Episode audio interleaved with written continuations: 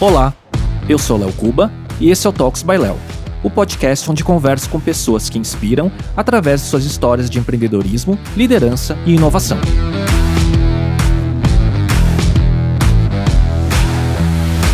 Neste episódio, eu conversei com a Lana Rox, empresária, apresentadora com duas temporadas no GNT, autora best-seller dos livros Diário de uma Vegana 1 e 2, sócia e chefe do premiado restaurante vegano Purana em São Paulo e embaixadora da ONG Mercy for Animals do Brasil e da marca de maquiagens veganas Ben's Natural Makeup. Conversamos sobre veganismo, food techs e muito mais. Antes da gente começar, queria te perguntar como é que tá a recuperação da fratura do pé? Olha, um passo de cada vez, literalmente. eu já aceitei, já sublimei, já agradeci, o universo sabe o que faz, tudo tem um motivo. É, Obrigada gente... por perguntar. Obrigada por perguntar. Não, quem acompanha o seu conteúdo tá vendo, né? A saga, né, da recuperação e como os bons cuidados, a energia, até o tema da alimentação e tudo mais ajuda muito nesse processo, né? Eu vou fazer uma live sobre isso, sabe? Sobre como curar qualquer mal, né? Desde um pé quebrado, ligamentos rompidos, até doenças e males comuns, né, com a alimentação, com a natureza, porque está tudo conectado. Né? E Alana, acho que o tema ele é muito amplo do que a gente vai falar hoje, né? Acho que ele, ele transcende a questão de, de alimentação, né, e, e, tudo mais. E hoje é muito fácil falar sobre o tema de veganismo, né, porque ele está muito mais presente no dia a dia, né? Ele virou mainstream, né, até do ponto de vista comercial, né, inovação, tecnologia. Mas você vem de um tempo desde sempre, né? Você é vegetariana desde sempre sempre, né? Então, para quem não te conhece, conta um pouco dessa história, dessa trajetória, né? E, e, e, como é lá atrás e o que mudou e o que evoluiu até os dias de hoje. Nossa, eu, como você falou, é desde sempre, né? Eu nasci vegetariana, uma família gaúcha de comedores de carne, de churrasco todo fim de semana, né? E desde neném eu não aceitava as papinhas de neném. Minha mãe fala que ela não sabe como que eu não conseguia, como, como que eu sabia, né? Desde bebê não aceitava, eu chorava, eu vomitava, não tinha jeito, assim. Eu sou vegana há 16 anos, desde que eu vim para São Paulo, mas eu sou vegetariana ovo lacto desde que eu nasci. O ovo lacto foi que foram os geradores de todos os meus problemas de saúde, problemas comuns que a maioria tem. E aí, quando eu vim para São Paulo, que eu quis fazer a transição, eu me tornei vegana por questão de saúde. Eu não tinha noção do que acontecia com os animais, eu não tinha noção do que acontecia com o meio ambiente, não tinha noção dos impactos negativos, né, que a minha alimentação gerava. E aí mudou minha vida. Mudou minha vida em níveis assim que as pessoas não podem nem imaginar. E, e como que foi essa, essa chegada, né? Porque é, muita gente hoje se torna vegana, enfim, é, pode ser por moda, por saúde, por filosofia. Como foi essa trajetória? Porque você veio do Sul para São Paulo e desenvolveu toda uma carreira por aqui, né? Então, como foi esse caminho? Nunca imaginei, foi totalmente despretensioso, assim. Eu, quando era criança, eu tinha vergonha de ser vegetariana, porque quando você é criança e adolescente, você não quer ser diferente, você quer fazer parte, né? Você quer ser igual. Eu nem falava sobre isso. Então, muita gente só descobriu que eu era vegetariana, amigos meus, quando isso, se tornou público e se tornou a, a principal missão da minha vida, né? Eu vim para São Paulo por causa da música, nem imaginava que isso tudo fosse acontecer. Tive muitos problemas de saúde, mudei a minha alimentação, mudei todo o meu estilo de vida, mudei tudo e tudo se transformou, né? E as pessoas sempre perguntavam, mas Alana, o que, que você faz para estar tá sempre bem? Você está sempre cheio de energia, parece que você vai acender que nem uma lâmpada. Tipo, você nunca fica gripado, seu cabelo está sempre bonito, sua pele, o que, que você faz? Eu ficava sempre passando receitinha para meus amigos e, falava, e vinha de novo a pergunta, eu falava, gente, mas de novo? Então vou montar, sei lá, um blog, um blog com as receitinhas explicando o porquê de cada coisa, a alquimia que está por trás daquilo, né? E Sem pretensão. Zero pretensão. Eu acho que o que eu, eu não sabia, porque sempre foi um mundo solitário para mim, né? Eu era vegetariana no Sul, nem conhecia nenhum outro vegetariano. Eu acho que conheci o primeiro vegetariano com 18 anos na Austrália. Eu achava que eu tinha caído no planeta errado. Eu falava, Deus, tu me, Deus tem errôneo. Mas eu sabia que ele estava muito certo. E ainda nasci no, no, no estado mais car carnista do, do, Brasil, né? Onde a produção, 66% da produção de carne é de Santa Catarina. Minha família é gaúcha, mas eu sou, sou, nasci em Santa Catarina e vivi lá minha vida inteira até morar em São Paulo. E aí, é, eu não sabia que existiam outros vegetarianos, né? Eu sempre falo, ah, não estamos sozinhos, né? Estamos apenas separados, já começamos a nos reunir, e a internet, essa dimensão paralela, trouxe acesso né, a tudo, a informação e a tudo e todos. E aí mandei para meus amigos as receitinhas e coloquei, montei um, um Instagram que chamava The Veg Voice, que era por causa da música, então tinha um trocadilho, The Veg Voice, a voz vegetariana, né? E mandei para meus amigos as receitinhas, assim, Esqueci. Um mês depois eu entrei para colocar mais receitinhas. Tinham, sei lá, 6 mil seguidores. Eu falava, gente, deu um bug no Instagram, deu um bug. Isso foi em 2013. Então eu descobri um universo que as pessoas estavam sedentas por, por conhecimento, saber, sedentas por transformação, né? Porque a alimentação é o maior agente de transformação que existe em, tu, em todos os sentidos. E eu não sabia que eu sabia, as pessoas não sabiam. E eu comecei a falar sobre isso, e aí começaram a pedir cursos sobre isso. Ao mesmo tempo eu estava querendo sair da música, não queria mais este caminho de vaidade, de, de ego. Não estava feliz, eu sentia um chamado muito forte, eu sentia um chamado e não sabia sabia o que, que era, eu falava assim, meu Deus, me orienta, porque eu não estou sabendo o que, que é. E hoje eu entendo o quanto eu fui preparada para fazer o que eu faço. E aí começou, começaram a pedir da curso, eu falei, gente, mas eu nem sei se eu sei dar curso disso. Bom, vou falar, não sei se nem se eu sei dar palestra disso, me chamaram para dar palestra na, na Bienal, e eu falava, bom, vou lá e vou falar a minha verdade, vou lá, né? E assim começou e não parou mais. Aí em 2016, 2015 veio o convite para lançar o livro para a Globo Livros, aí depois veio o convite pro, paralelamente, paralelo, foi separado, mas o universo sabe o que faz de novo. Veio o convite para o Diário de uma Vegana no GNT e foi duas grandes missões aí maravilhosas. É muito curioso, né? Porque eu empreendo em tecnologia já há muito tempo, há mais de duas décadas, né? E no meio dos empreendedores falam-se assim que não é só o produto ou o teu conteúdo, mas o timing é muito importante. Parece né, que a tua verdade através do conteúdo, veio no timing certo que o mercado estava se expandindo, não é isso? É, e as pessoas despertando para essa questão também, né? Porque a, alimentação impacta em absolutamente tudo, né? Não só no teu, na tua saúde, no teu físico, mas no teu sentimento, no teu comportamento, que é bioquímico também, tudo que você come passa por todas as tuas células, ao mesmo tempo tudo que a gente está vivendo no planeta, o meio ambiente, né? a natureza não suporta mais toda essa agressão que está sofrendo, os animais não comportam mais, então é, eu acho que tudo acontece, está tudo uma sincronia perfeita, assim. Você acha que a expansão né, do vegetarianismo e do veganismo ela vem acompanhada de uma desmistificação do tema, no sentido de, por exemplo, né, eu acho que tempos atrás, quando falava sobre o tema e via-se uma série, um documentário, ele era muito pelo lado das causas, proteção aos animais ou questões filosóficas, e hoje a gente vê a questão da saúde e até da performance física, tipo Dieta dos Gladiadores da Netflix, né? Uhum. né? Com Lewis Hamilton, Novak Djokovic e outros grandes atletas mostrando não, que é possível e ter alta performance também e desmistifica um pouco o tema. Você acha que isso faz parte desse processo da expansão? Faz mais, porque antes veganismo, né? Eu, eu, sou vegana numa época que nem se falava a palavra vegano, eu nem sabia. Eu era vegana e não sabia que isso tinha uma palavra vegano. Eu ah. só tenho vegetariana, né? Eu falava, nossa, vegana. Tudo bem, aceito esse rótulo com orgulho. É importante, às vezes, você ter rótulos, né? Eu espero que um dia a gente não precise de rótulos, que o mundo seja vegano, e não tem outro caminho, acho que vai ser. Mas sim, eu acho que o ser humano, a gente, né? A gente foi ensinado a pensar na gente, a gente se dar bem. Então, primeiro a gente pensa na gente e depois no outro, né? A hora que tu entende que não é bem assim, que é o oposto, que somos todos um, que todos fazemos parte de tudo, somos todos a mesma energia e o bem do outro é nosso próprio, próprio bem, tudo, tudo muda. Mas, enfim, sim, eu acho que a, a saúde, eu também despertei pela questão da saúde. Eu acho que não importa a porta que você abre para esse contexto, mas importa que você abra a porta seja pelo meio ambiente, seja pelos animais, seja pela questão da sua saúde, você tem que abrir a porta e depois as três coisas se integram. A televisão, né, o, marketing não está te mostrando tudo o que acontece. Então você vive, você nasce, você cresce aprendendo que aquilo está tudo bem, né? Tá tudo bem você beber o leitinho, ah, nem mata vaca. Não é verdade. A indústria do leite é tão mais cruel que a indústria da carne. A indústria do ovo é tão mais cruel que a indústria do frango, que a indústria da moda, que está tudo ligado, que a do cosmético está tudo interligado. É, e você não sabe disso tudo. Não está exposto para você. Então, hoje sim você tem acesso à informação, hoje só não vê quem não quer, mas e se for através da saúde? Tudo bem. Se eu te falar assim, olha, Léo, se você parar de comer manteiga, você vai economizar 18 mil litros de água e um quilo de, de manteiga. Você fala, ah, Lá em casa não falta água. Lá em casa, liga a torneira, tem água. Olha o mundo, olha o mar, conta, né? olha a Amazônia, olha quanta água tem. Se eu falar para você assim, poxa, mas se você parar de comer carne, você vai salvar 50 animais por mês. Não conheço a vaca, não conheço. Eu passo ali na estrada, ela tá bonitinha, pastando ali, né? Conheço a vaca. Eu falar para você assim, olha, se você parar de comer carne, queijo, ovo, você vai viver 20 anos a mais, seu cabelo vai crescer forte, bonito, vai acender que nem uma lâmpada de tanta energia, sua performance sexual e física vai melhorar muito a sua recuperação muscular em 50%, a sua recuperação do seu organismo em 70%, e você fala, jura? Você vai dormir muito melhor, você vai ter sonhos vívidos, você vai acordar cheio de disposição, bem-humorado e feliz. Nossa, sério? Acho que eu, eu, eu, vou começar a tentar, vou assistir Dias dos Gladiadores, né? Vou ver o que, que, eu posso fazer, vou comprar o livro da Lana, vou prestar, vou, vou começar a fazer segunda sem carne, e tudo bem, porque depois você desobstrui seus canais físicos, né? Você desobstrui, começa a conectar mente, sua mente começa a trabalhar melhor, suas glândulas né, neurohormonais começam a trabalhar melhor, sua glândula pineal começa a produzir mais melatonina, você descansa melhor, produz mais serotonina quando você acorda, e tá tudo ligado, sabe? Então, você começa a sentir benefícios da alimentação que você está fazendo, e aí você começa a se interar mais, né? Vou procurar saber um pouco mais disso, porque as pessoas começam a te questionar, mas e a proteína? Nunca alguém se preocupou com a proteína. De repente, mas e a proteína? Mas e aí? Mas você... Aí você vai morrer, você vai ficar doente? Aí você fala, ai, será? Aí você vai procurar um pouco mais de informação, vai no nutricionista apto a atender veganos. Aí você vai se deparar com documentários que falam também da questão animal, que falam da questão do meio ambiente. Aí você fala, se você tiver um pouquinho de coração, você fala, pelo amor de Deus, o que que eu tô... Não, não, não, não. Pera, isso tudo, todo esse horror acontece com os animais, toda essa destruição acontece com o meio ambiente, para esse queijinho que me faz mal,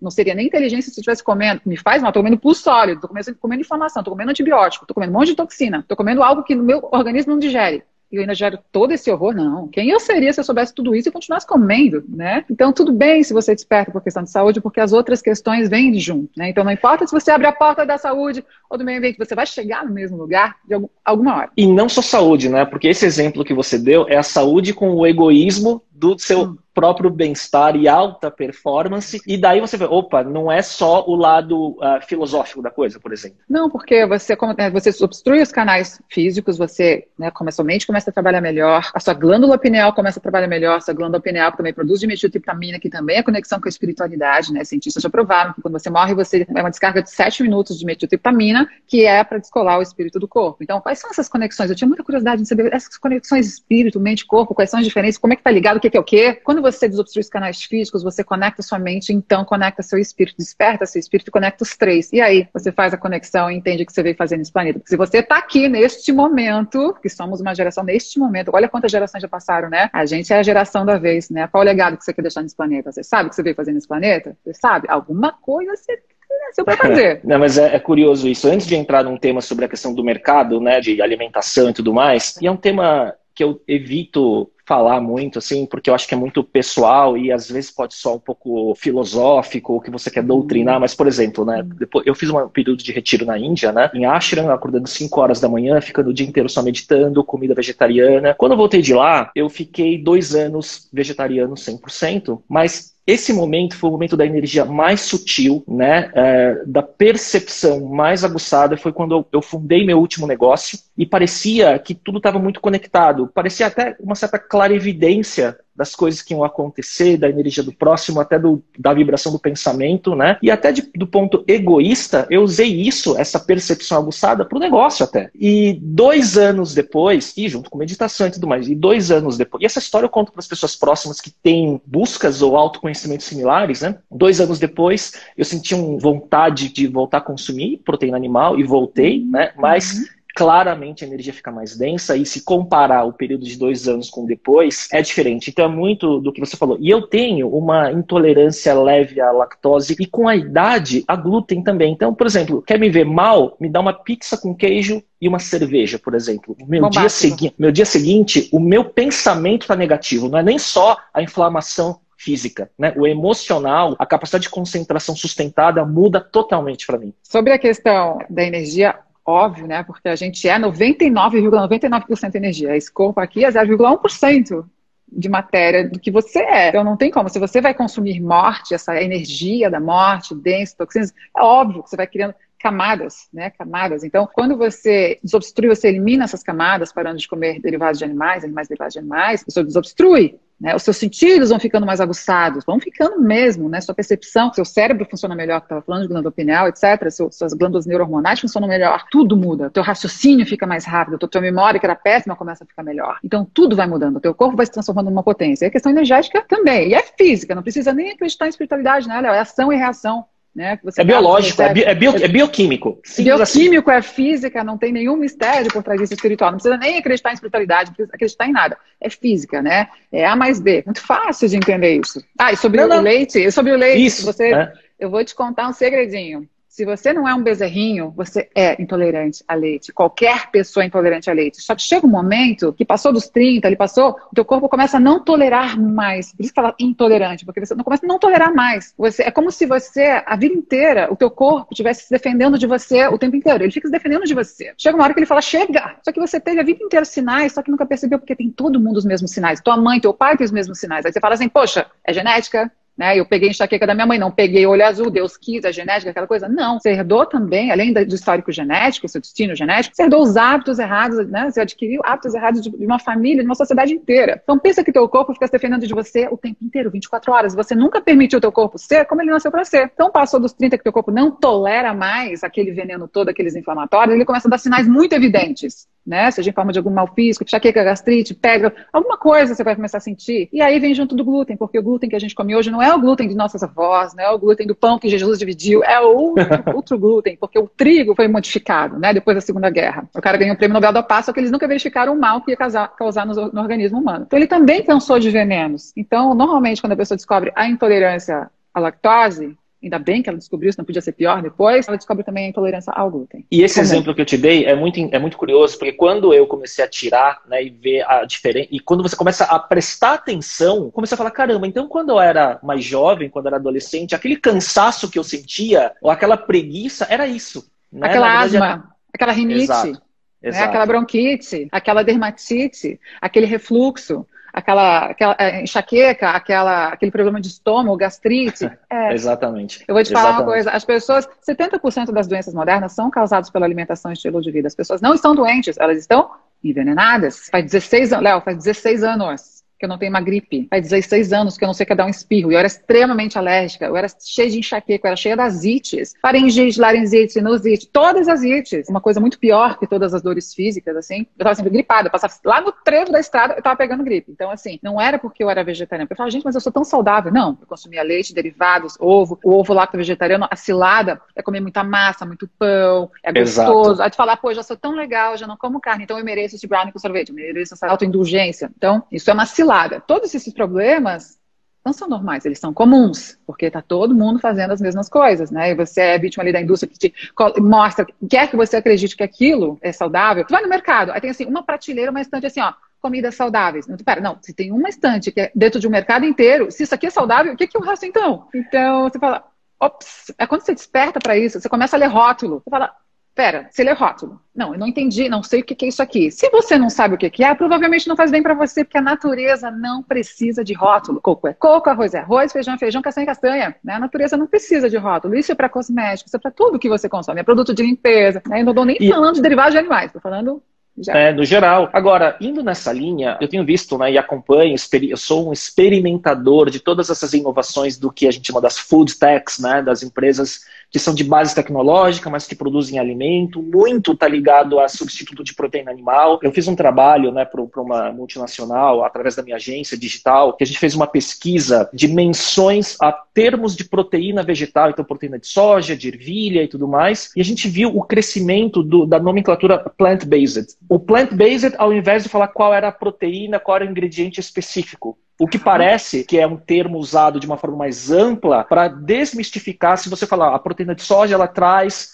uma, um certo estigma, né? Enfim, que não é. vou nem entrar nesse tema, né? Parece que o plant-based é um termo cunhado muito para o flexitariano. E aí você vem com essas, toda essa comunicação dessas marcas novas que fazem hambúrguer vegetal, é, de leite, de sorvete, os tudo análogos, mais. né? Os análogos. Mas a comunicação, ela é baseada em comparar que é tão igual quanto a proteína animal. Né? Como que você vê, primeiro, essa inovação, né? esse caminho que a indústria está seguindo, e como que você analisa isso? Eu acho extremamente positivo, porque primeiro que o impacto positivo em relação ao meio ambiente é 98%, é estratosférico, assim, é em relação aos animais, nem se fala, né? em relação à saúde também. A questão é, esses produtos não são feitos para veganos, então não precisa uhum. mais. Eu nunca comi carne, então por que, que eu vou querer comer um hambúrguer que pareça carne? Esses produtos não são para veganos, são para flexitarianos. O que é um flexitariano? Aquele que reduziu o consumo de animais, que quer comer menos, que come poucas vezes por semana. Esse é o flexitariano. Esse é o foco da indústria. Se você pegar a pesquisa, 51% das pessoas no Reino Unido querem parar de comer carne. Só que assim, você despertou para a questão da saúde. Beleza, não quero mais comer tanta carne. Pô, já questão, despertei para a questão animal, despertei para a questão do meio ambiente. Mas eu ainda gosto, meu paladar tá viciado. Eu, né? eu, vou, eu gosto de ir para um churrasco, eu gosto de ir para eu gosto do ritual. Às vezes nem é carne que eu gosto. As pessoas falam, não é nem a carne que eu gosto, mas pô, eu tô acostumado, tá habituado. Então, teu paladar ainda não está acostumado, tua mente ainda não está, teu coração quer mudar, tua mente ainda não. Então, esses produtos análogos são para esse momento de transição. Se a próxima geração, nossos filhos, nossos netos, não vão nem comer isso. É esse momento de transição que a gente precisa. A pessoa, de novo, que a gente estava falando, pensa primeiro em mim, é o meu prazer. Ah, mas é o meu ovinho, é o meu bifinho, poxa, eu gosto tanto. Ok, eu entendo isso, né? A gente ainda não é Buda, né? Tudo bem. É. Então, esses produtos são bons para este momento. Pô, vai no churrasco. Eu já fui em churrasco de pessoas só carnistas que no começo compraram coisas para mim, para fazer o churrasco vegano e depois iam fazer a carne. Eu fui comer todo mundo vegano e nem lembraram de fazer a carne animal depois. Então, isso é lindo. Né? Então, esses produtos são importantes. Por exemplo, meu pai. Meu pai lá em Joinville falou: Não, tá bom, minha filha, agora vai, agora vai. Aí ele chegou no mercado, me ligou no mercado onde ele falou assim: Tá, filha, tô aqui procurando a manteiga vegana, o queijo vegano, cadê as coisas veganas? Onde, onde, onde compra? Falei: Putz, pai, ainda aí não tem. Se tivesse, ele tinha comprado, entendeu? Porque ele ainda não sabe como substituir. A cabeça da pessoa, ela fala: Tá, não, mas de manhã, né, fica dentro desse mundinho que você come a vida inteira e tudo bem. Então, ah, eu como meu pãozinho francês com queijo, presunto, manteiguinha,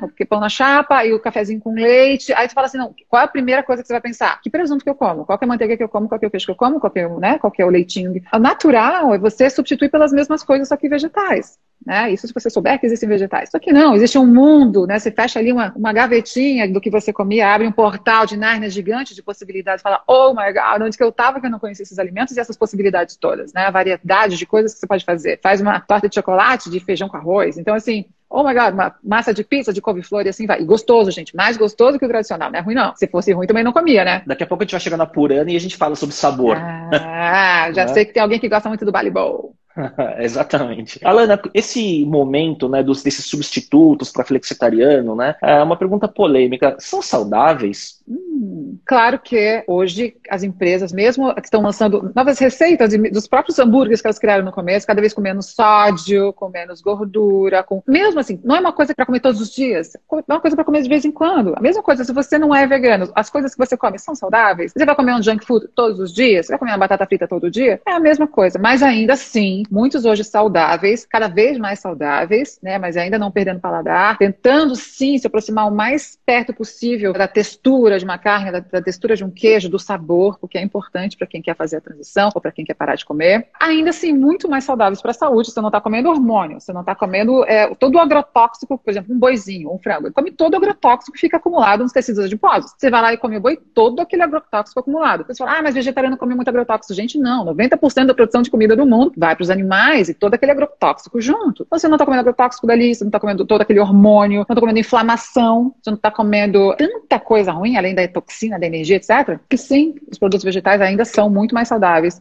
que qualquer produto de origem animal. Eu tenho uma outra curiosidade. Você falou do seu churrasco com amigos que acabou virando vegano, vegetariano. Como é o seu círculo, né? Você convive com flexitariano, carnívoros ou o que for, assim, faz parte do seu círculo e você é do tipo que tenta educar as pessoas. Como é que é isso? Como é que conviver com você? Como é que é? Como é que é um carnívoro conviver com você? Eu entendo. Eu sei que tem muito vegano chato. Se você vai, um dia você vai ser um vegano chato também, porque acho que o vegano quando desperta, ele sente tanta dor, ele, ele, né, ele vê tudo que acontece no mundo, ele quer despertar o outro, ele quer falar, ou ao contrário, você se sente tão feliz, tão bem, que você quer que o outro sinta isso também. Então, você quer que os seus amigos, a sua família, então você fala, você fala, sacode a pessoa, aí a pessoa não entende, aí você grita, vira chato. Só que eu sou assim desde que eu nasci. Me acostumei a me adaptar a uma sociedade de famílias diferentes de mim, a um círculo de amigos diferentes de mim. Eu era uma pessoa que nem falava sobre isso. Eu não ia almoçar na casa da minha amiguinha quando era criança, não ia excursão de, de, do colégio, porque eu, eu, era tímida. Não parece, gente, mas eu era tímida. E aí as pessoas falam, não, não é possível. Eu falo, era. Eu me acostumei a ser diferente e me adaptar a uma sociedade diferente de mim. Né? Existe um sofrimento aí, mas é, eu me acostumei. Apesar se só namora vegano,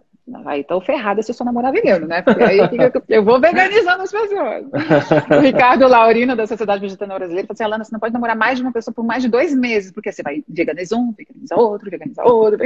É um processo de evangelização, né? Mas de verdade, você pode comer carne na minha frente, eu nunca vou falar nada. Até porque é, a pessoa tem que estar tá pronta para querer informação. Se ela me pergunta alguma coisa, eu falo: você tem certeza que você vai abrir um portalzinho dentro de mim? Eu falo com todo amor: veganismo é amor. É você se colocar no lugar do outro e onde há amor não há julgamento. Então, eu não sei a história da pessoa, eu não sei como é que ela foi criada, eu não sei nada da pessoa. Como é que eu vou julgar? Entende? Então, não, eu falo com muito embasamento, né? Porque eu sou muito estudiosa sobre isso, falo com muito embasamento. E eu, primeiro que assim, eu detecto, isso se ela me perguntar, tá? Então, assim, é, eu detecto qual o perfil dela. Ah, ela treina? Vou detectando, assim, qual que é o caminho dela espiritual, qual que é. Então, eu vou pelo caminho, assim, mais leve para ela, para me colocar no lugar dela. Ser vegana é isso, é se colocar no lugar do outro. Então, vou me colocar de, no lugar de alguém que ainda não sabe, que ainda não entendeu, porque um dia eu também não sabia que acontecia com os animais. Né? Quem sou eu para julgar alguém? Então, só que ao mesmo tempo é tão libertador para alguém, é tão transformador, é tão lindo este caminho que você quer que todos sintam o que você sente, que você sente bioquimicamente, né? E toda a questão de relação com o mundo é tão maravilhosa que você quer, gostaria que as pessoas sentissem isso, que sua família que você ama sentisse isso, que seus amigos que você ama sentisse isso. É claro que,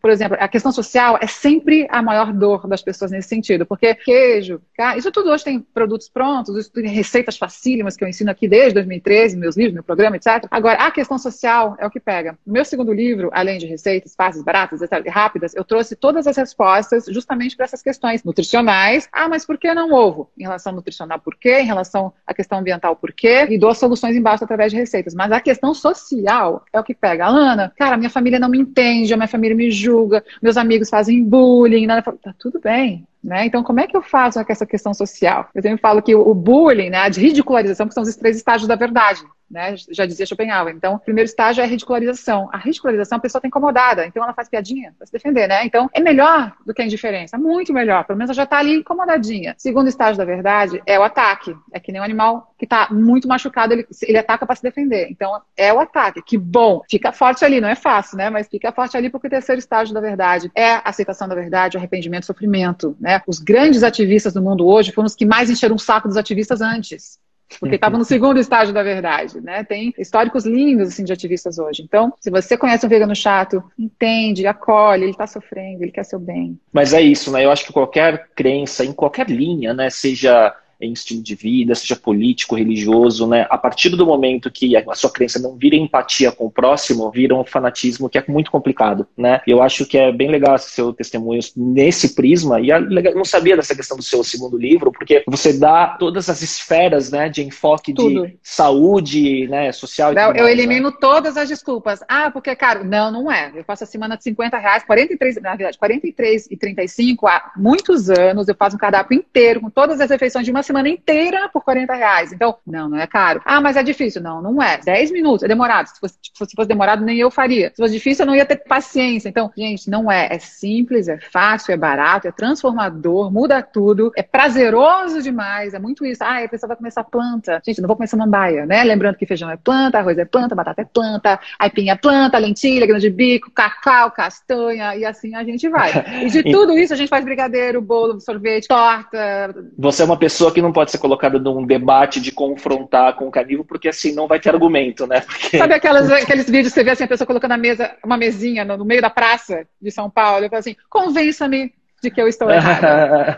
não tenha, não tem. Eu sou assim há tanto tempo e faço isso há tanto tempo que já tive minhas questões também e hoje eu, eu respondo tantas perguntas das pessoas que hoje assim, tipo assim, papá. Alana, o que, que você está vendo de parábola, né, de captar muita coisa, de estudar muita coisa? O que, que você está vendo de inovação no segmento? O que, que você está vendo pela frente, seja em alimentação, enfim? O que, que não está no radar e que você está olhando e daqui a pouco a gente vai estar tá vendo aí pela frente no mercado, por exemplo? Sabe que o Brasil ele está à frente em desenvolvimento de produtos análogos à carne, a derivados de animais, está muito à frente, né? O Brasil, Sim. acho que em um ano e meio, menos de um, está entrando muito forte a questão das células, né? Desenvolvimento. Você pega de uma pena de um animal que não precisa ser morto, pega de uma pena, células tronco e desenvolve então proteínas análogas à carne, vai fazer lá uma costela, um frango, um bife, análogo, só que com células animais. Ah, isso é vegano, existe então uma polêmica, mas isso é vegano? Isso não é vegano? Isso é muito transformador. Você fazer uma carne exatamente igual, só que sem sofrimento, sem um perispírito ali, sem prejudicar o meio ambiente, 98% menos impacto né, negativo no, no, planeta. Então, acho que essa questão vem muito forte por aí. A primeira é. vez que eu vi isso, a primeira vez que eu vi isso foi a Impossible Foods,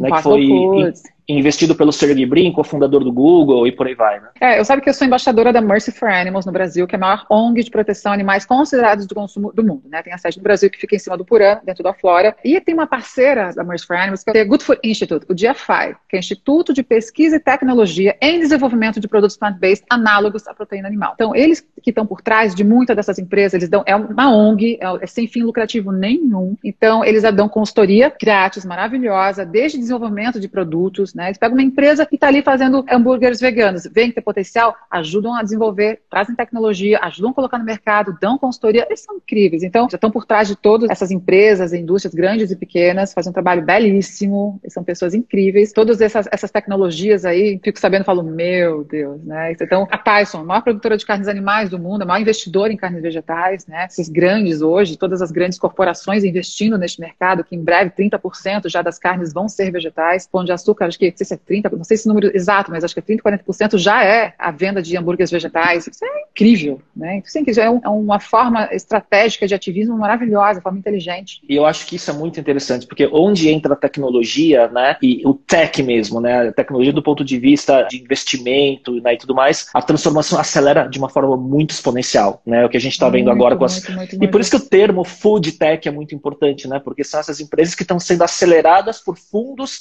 de venture capital que investem em empresas de software, por exemplo.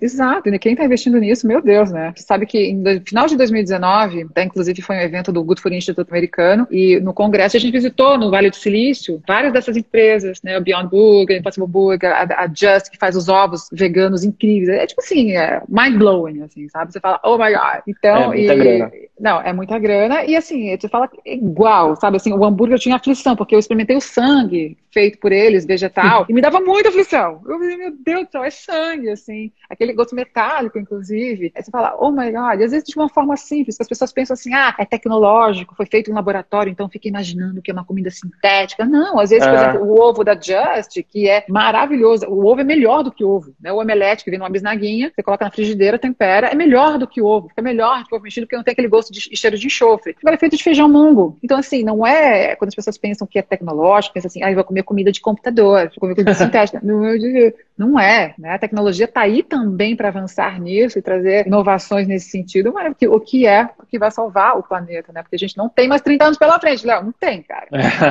Se tu é, tem um é filho isso... aí, tu quer ter neto, não tem, gente, não tem. Isso não é, é um tema, é, a gente, isso é um tema importante. No Congresso, inclusive, os ambientalistas desesperados, porque assim, muitas pessoas não sabem, mas a quantidade de antibiótico que existem nas águas, que vem da pecuária, esses bois, esses bichos têm muitas inflamações, então taca ali antibiótico, enfim, abre chuveiro em São Paulo, tu toma banho com antibiótico. Então você vai começar a ficar resistente a antibiótico. As pessoas vão começar a morrer de coisas banais, de corte na mão, de machucadinho, de gripe, de inflamação na garganta, porque os antibióticos não vão funcionar mais. Você vai ficar muito tolerante a antibiótico. E aí? Já tem? Já está acontecendo isso muito rápido. Então, esse é reversível, não tem volta. Só um ponto sobre a questão de inovação das food techs, né? É como você falou, né? É tudo muito novo e está evoluindo muito rápido, né? Então, a primeira versão de um hambúrguer de uma marca X poderia ter uma quantidade de sódio, né? Ou de Hoje está 10 vezes menos a quantidade de sódio. Exato, exato. Então, até uma marca famosa falou a versão 1.0, 2.0, é 3.0, como se fosse é software, isso. né? Eu lembro de um tempo atrás, né? Por ser, eu sou muito fanático por consumir conteúdo sobre tecnologia, tinha um produto nos Estados Unidos que chamava Soylent que era uma bebida à base de proteína de soja, mas que era uma startup que teve dezenas de milhões de dólares de investimento. E eles falavam: olha, isso é para os engenheiros de tecnologia do Google, do Facebook, lá no Vale do Silício, não precisarem parar para ter uma, uma refeição. Pega né, uma bebida que tem todos os nutrientes, né, que vinha numa garrafinha branca, parecendo uma embalagem da Apple, consome só aquele, aquele, aquele alimento e você está nutrido 100% de todas as necessidades. Né? E aí falava, falava que aquilo era uma forma de ração humana, né? E depois essa startup acho que não deu muito certo e tal, mas é como se fosse um processo evolutivo, né, de desenvolvimento de produto né, chegando até onde está vendo agora como esses substitutos, né? E é muito importante que essas grandes empresas, grandes corporações invistam nisso, né? Porque elas têm poder de marketing, né? É, é por exemplo, quem patrocinou o BBB ano passado, né? Foi ver quem que foi. Era uma grande empresa com uma linha vegana maravilhosa. Então, e vai para a grande massa, e vai para o grande público, as pessoas começam a falar sobre isso, começam a ver no mercado a preços acessíveis e competitivos. Exato. Isso é muito importante. Então, sim, cada, estão, essas empresas estão cada vez inovando mais e desenvolvendo melhores produtos, né? Porque vem essa questão, tá, mas é saudável? Ainda é infinitamente mais saudável que algo de origem animal. Mas vai me fazer bem? Aí é uma outra questão. Então, sim, essas empresas agora querem fazer produtos que façam bem, além de não fazer mal. Isso é muito importante. Agora, vamos a, ao prato principal, purana. Né? Como é que surgiu a ideia? Como é que foi esse processo? Conta a história, porque eu, como um cliente muito feliz de verdade com o produto. Não. Depois eu quero dar um testemunho sobre isso. Como é que foi essa história? Ai, eu fico até emocionada quando falo do Purana, assim, porque para mim resgatou minha fé, assim, como um ativista que você vê coisas tristes todos os dias, né? E eu nunca, ah, se vocês não sabem, mas eu nunca quis ter um restaurante. Eu falo, gente, Deus me livre ter um restaurante, nem imaginava. Isso aqui pra gente nunca foi um restaurante, sabe? Até porque a minha, a minha questão não é ficar numa cozinha como chefe todos os dias de manhã até de noite. Não é essa a minha. Minha missão, meu propósito é conscientizar, informar, amplificar a informação através das mídias, né, todas. Esse, é o meu propósito. Então, é, lá dentro da cozinha, eles me representam. Estou sempre lá, mas não fico lá todos os dias diariamente né, dentro de uma cozinha. O Purana surgiu, convite dos meus dois sócios, Marcelo e Thiago, porque aqui onde eu moro, em Pinheiros,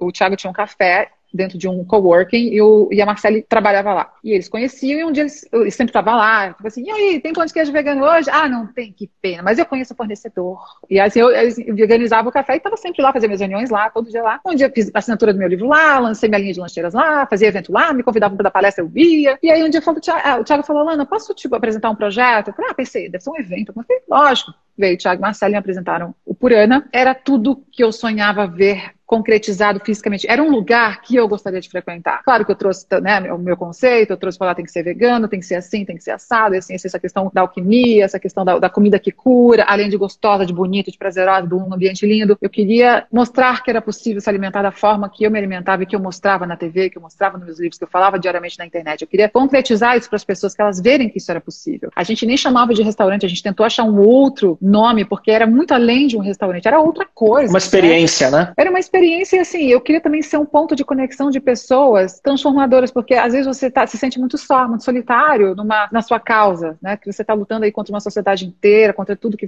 as pessoas acreditam. Então, às vezes, você se sente muito só. Eu queria. Cadê estão essas pessoas que estão fazendo coisas incríveis e, e, e, se sentindo muito sós? Então, eu quis trazer a Mercy for Animals, quis trazer a Base, quis trazer né, ali para perto para formar todo um, um, contexto. E hoje, lá dentro da Flora, que é onde o Purana fica, existem muitos cursos, palestras, empresas fazem evento lá dentro dessa questão da expansão da consciência, sustentabilidade, etc. Cura planetária, de alguma forma, empresas grandes, veganas ou não, sustentáveis ou não, mas dentro desse contexto, fazem evento lá e dão cursos lá, enfim. Então, aí o Purana virou um portal. É uma comida mágica, linda, que realmente cura, porque está combinada, cada receita está combinada, cada ingrediente está ali por algum motivo, tanto que os copos, são, os sucos são servidos em copinhos de beca, de laboratório, porque é uma alquimia, né? Tá tudo pensado como se fosse um remédio para te curar. Só que cura não só o corpo, né? Cura toda a questão, to, todo o seu ser, como um todo, que a gente falou aqui no começo, e cura também o planeta, e queria que as pessoas soubessem o impacto que elas geram por pedir um delivery do Purana ou vegano, né, em casa, por fazer uma alimentação vegana, fazer uma segunda sem carne. Quando vem a conta, eu queria nota de impacto positivo, para a pessoa saber que através daquela refeição daquele dia, o quanto de água ela economizou, quantos animais ela deixou de matar, quanto de poluição ela deixou de gerar, né, quantas árvores ela deixou de devastar, só por comer aquela comida maravilhosa e prazerosa e que tá te fazendo bem. Você fala, nossa, eu gero todo esse impacto comendo desse jeito, essa torta de chocolate, esse, risoto maravilhoso, essa torta de país. Você fala, Deus, então eu quero comer assim o resto da minha vida, né? Porque a gente ainda escreve assim, parabéns, hoje você foi um herói,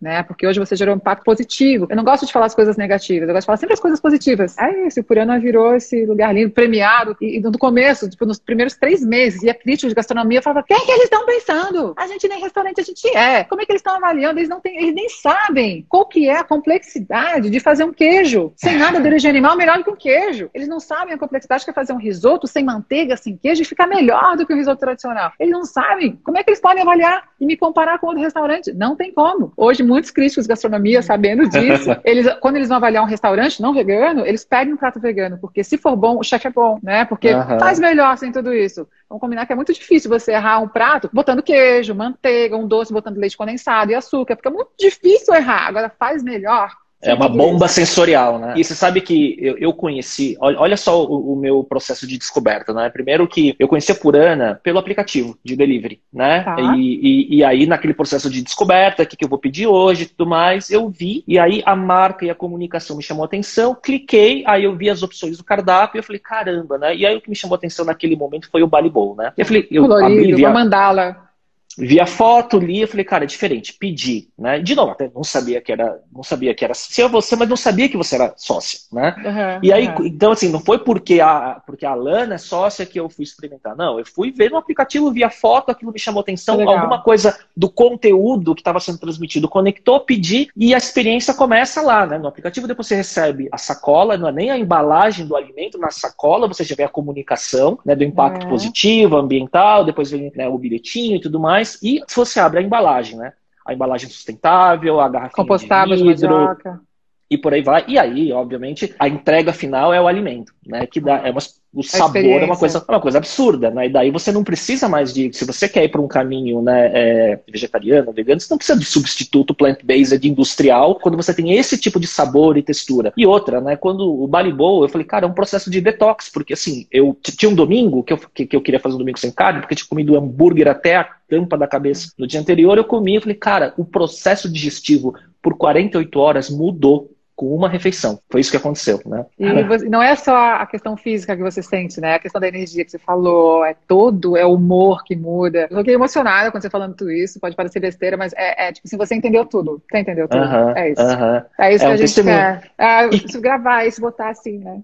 Vai ficar, vai ficar. Porque isso inspira outras pessoas, né? Quando a gente foi, a gente foi premiado, a gente ganhou alguns prêmios, e isso aqui, o prêmio assim não não traz vaidade pra gente, mas traz possibilidade, faz as pessoas que não são veganas, que sempre torceram o nariz, com, existe esse estigma de comida vegana, é ruim. Então, talvez já tenha sido, e talvez seja quando a pessoa não sabe fazer. Então, quando a gente ganha prêmio e as pessoas veem um prêmio, elas falam assim, nossa, não deve ter ganhado um prêmio à toa. Deve ser bom. Vou conhecer, fica curiosa e se permite conhecer. E aí que entra a gente, que a gente quer transformar, que a gente quer que ela se permita e se sinta melhor e faça isso mais vezes por. Né? A gente é, é um veganismo, é um uma estratégia de ativismo também, é, né? É. Mas você sabe que é curioso, assim, né? Porque a minha porta de entrada para Purana não foi porque eu te conhecia, ou porque eu sabia que, bom, que você era sócia, ou por causa do prêmio, né? Foi uma jornada do produto em si.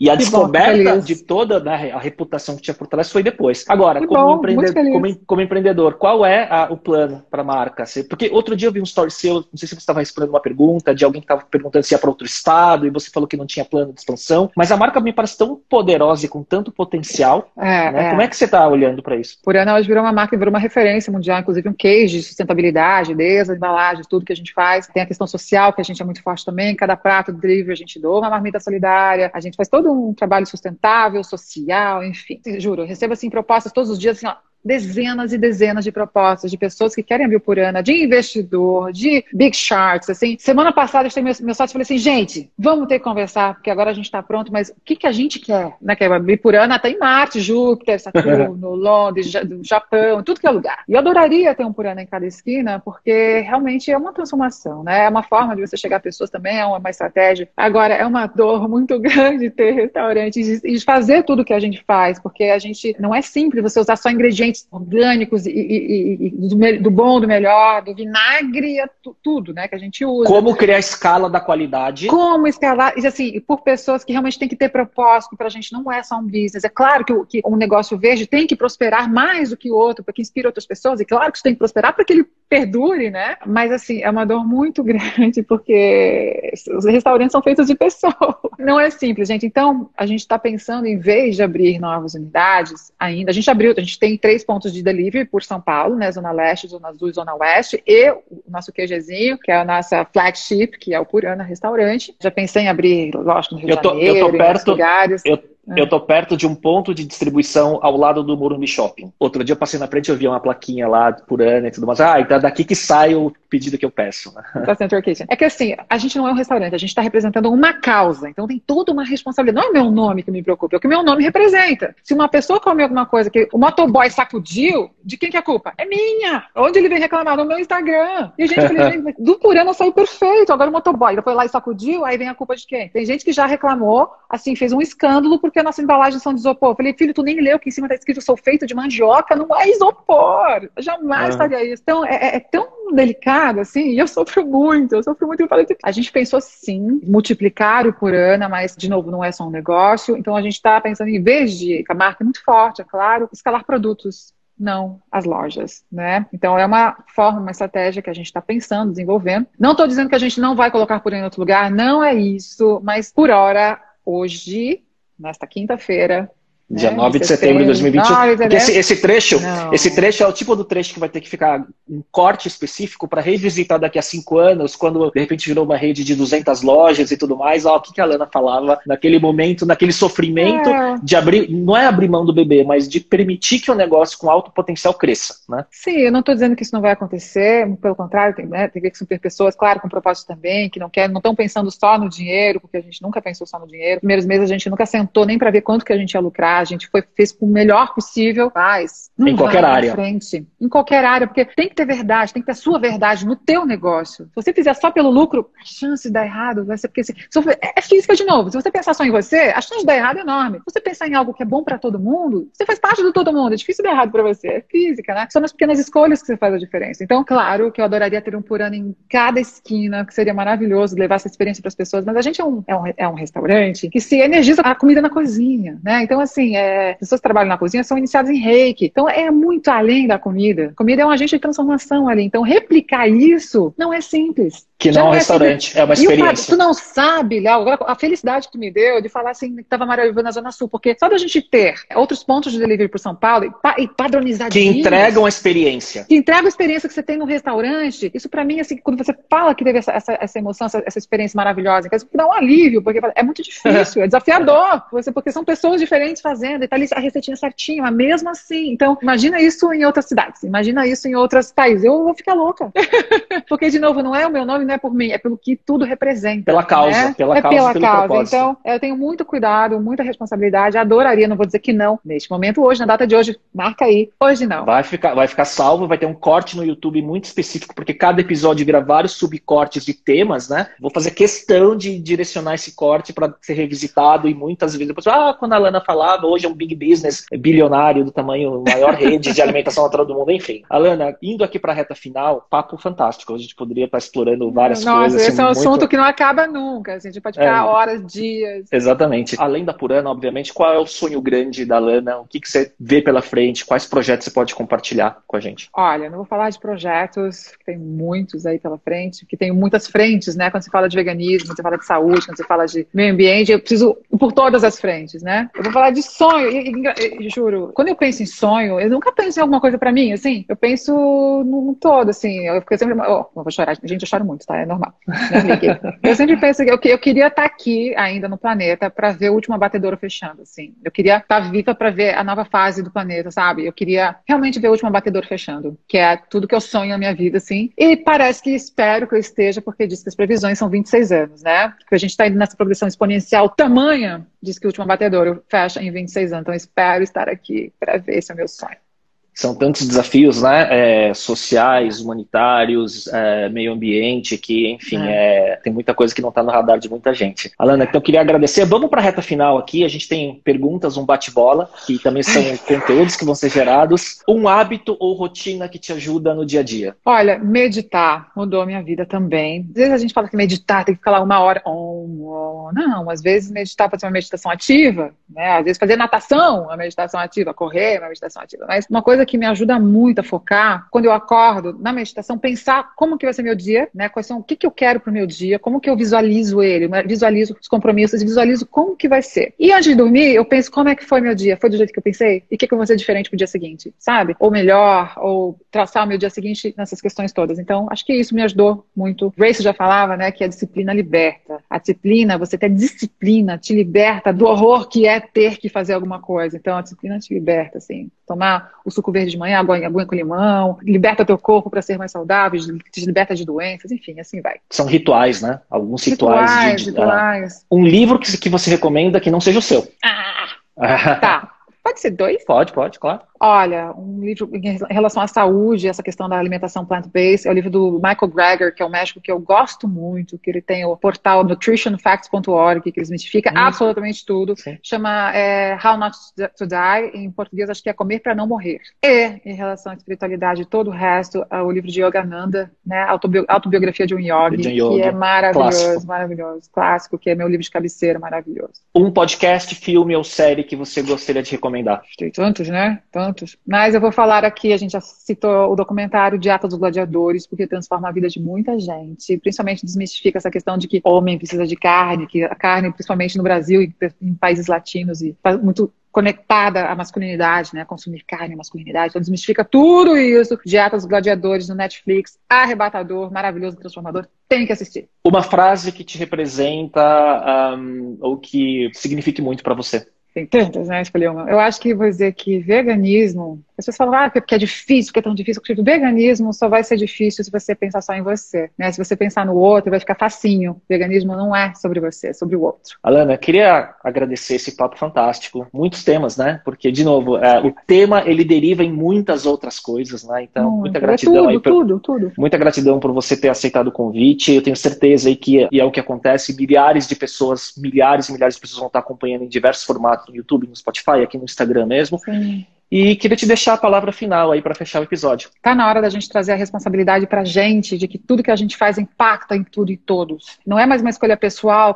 quando o que você faz impacta negativamente no outro. E assim, não é difícil. É nas pequenas escolhas do dia a dia que você faz a diferença. Né? É naquela escolha que você vai, parou no carro no posto para abastecer, entrou na loja de conveniência, abriu a geladeira para comprar um sanduíche. É nessa hora que você faz a diferença. É nessa hora que você escolhe matar ou salvar. Nessa hora que você escolhe devastar milhares de árvores que não são só suas. Ou não. Nessa hora que você escolhe poluir o ar que não é só seu, ou não. É nessa hora que você escolhe poluir milhares de litros de água, ou não. São nas pequenas coisas do dia a dia, né? as pequenas escolhas diariamente. O universo te dá várias possibilidades, várias chances por dia de fazer a coisa certa. Então faz a coisa certa, que você não vai se arrepender. A vida transforma em absolutamente tudo, te prometo. Alana, muito obrigado. Queria agradecer aí o pessoal que acompanha ao vivo e Obrigada talvez as, milha e as, milhares de pessoas que vão ver depois. Vou estar acompanhando o seu trabalho, vou estar acompanhando a escalada da Purana. Vem no Purana pessoalmente, vai lá, passa pela experiência vou, ao vivo. Com certeza, a gente ainda vai se cruzar. Pessoal, obrigado por, por acompanharem. Semana que vem, não, na próxima a gente volta com um episódio com a, o Paulo Silveira, fundador da Alura, uma das maiores escolas de formação de profissionais de tecnologia, online e tudo mais. Pessoal, boa noite, Helena, boa noite, obrigado. Boa Até noite. a próxima semana. Obrigada, você, tchau, tchau. Léo. Prazer. Tá.